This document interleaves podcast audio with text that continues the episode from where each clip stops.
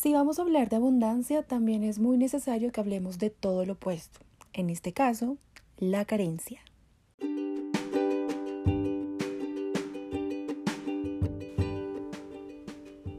Espiritualidad, motivación, autoestima, amor propio, liderazgo personal.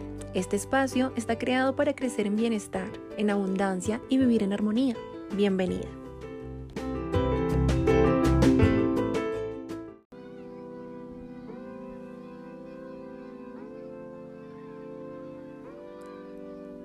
El término carencia se refiere a la falta o a la privación de algo viene de la lengua latina con la palabra carencia, eh, del verbo carecer, también del latín carecer.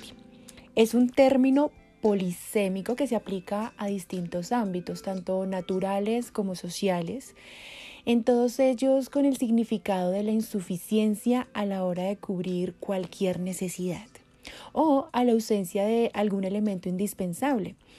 Una situación de carencia, por ejemplo, puede producirse por la falta de recursos básicos como lo es el agua, los alimentos, la energía o la vivienda, que son completamente fundamentales para satisfacer cualquier necesidad de las personas para la supervivencia.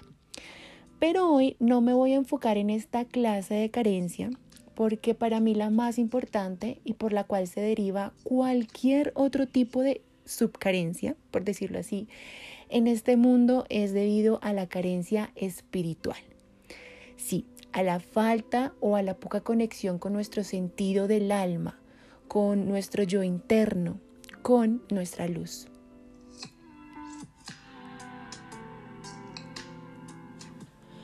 Muchos autores afirman que muchas veces una carencia física o mental implica la existencia de una necesidad.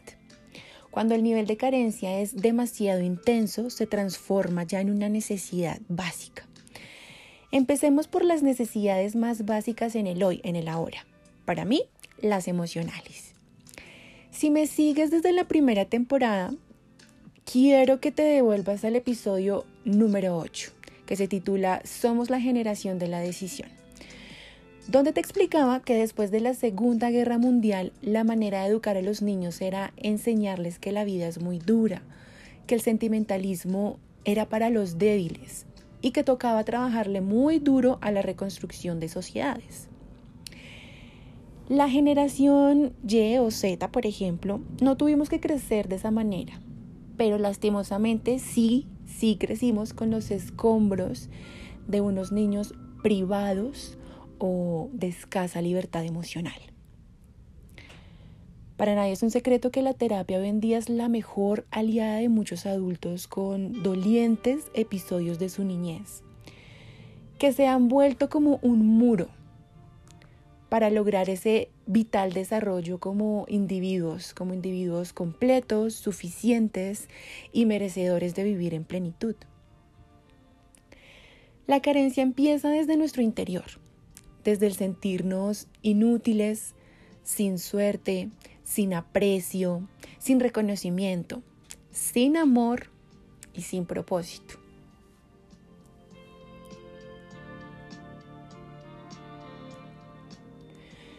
Para mí esto es un factor muy grande para que se empiecen a manifestar otro tipo de carencias, ya sean carencias económicas, carencia en oportunidades, carencia de salud, de salud mental, de salud física, porque de ahí también se desencadenan todo tipo de enfermedades, todo, todo, todo tipo de enfermedades.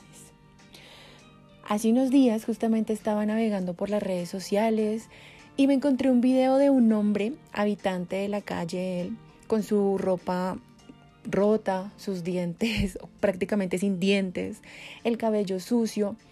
La verdad es que esa escena me generó una ternura increíble porque este hombre se sienta al lado de una estatua, la estatua en forma de mujer sentada en, en una silla de calle leyendo un libro. Y este señor empieza a hablarle, empieza a hablarle a la estatua.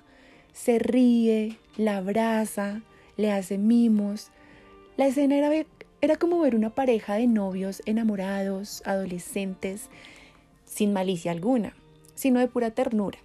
Y esa escena me hizo pensar que la necesidad más grande de todos, de todos los seres humanos, es el amor.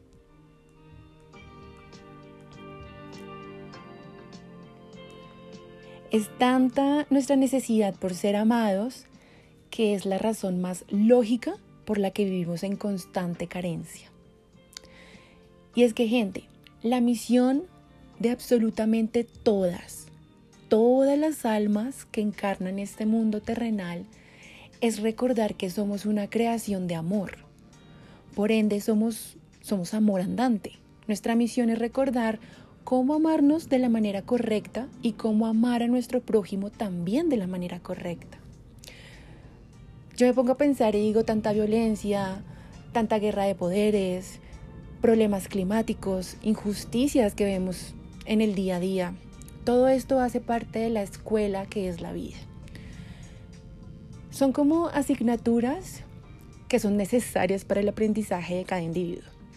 Necesarias para que cada uno de nosotros queramos trabajar en nuestra conciencia, en nuestro crecimiento espiritual y recordar lo que significa amarnos y amar a los demás.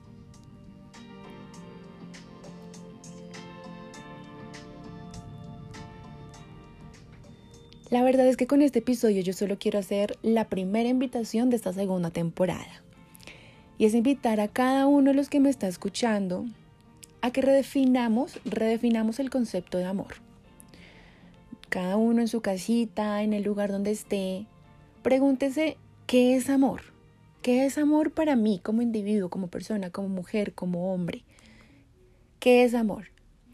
Y además, ¿qué prácticas puedo decir yo que conscientemente uso para amar? Empezando por mí misma. Yo digo que es hora de empezar a desaprender conceptos que generaciones pasadas nos enseñaron y que evidentemente no son una verdad absoluta. Y empecemos a darle un concepto más adecuado al amor, por ejemplo, para que deje de ser una necesidad y empiece a abundar entre nosotros.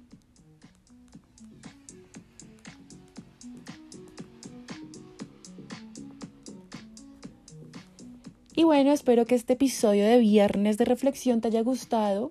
Espero también tus comentarios en el Instagram de Viajando en Turbulencia. Gracias, gracias una vez más por estar aquí. Y te espero el próximo lunes con otro viaje en búsqueda de este bienestar propio y colectivo. Chao, chao.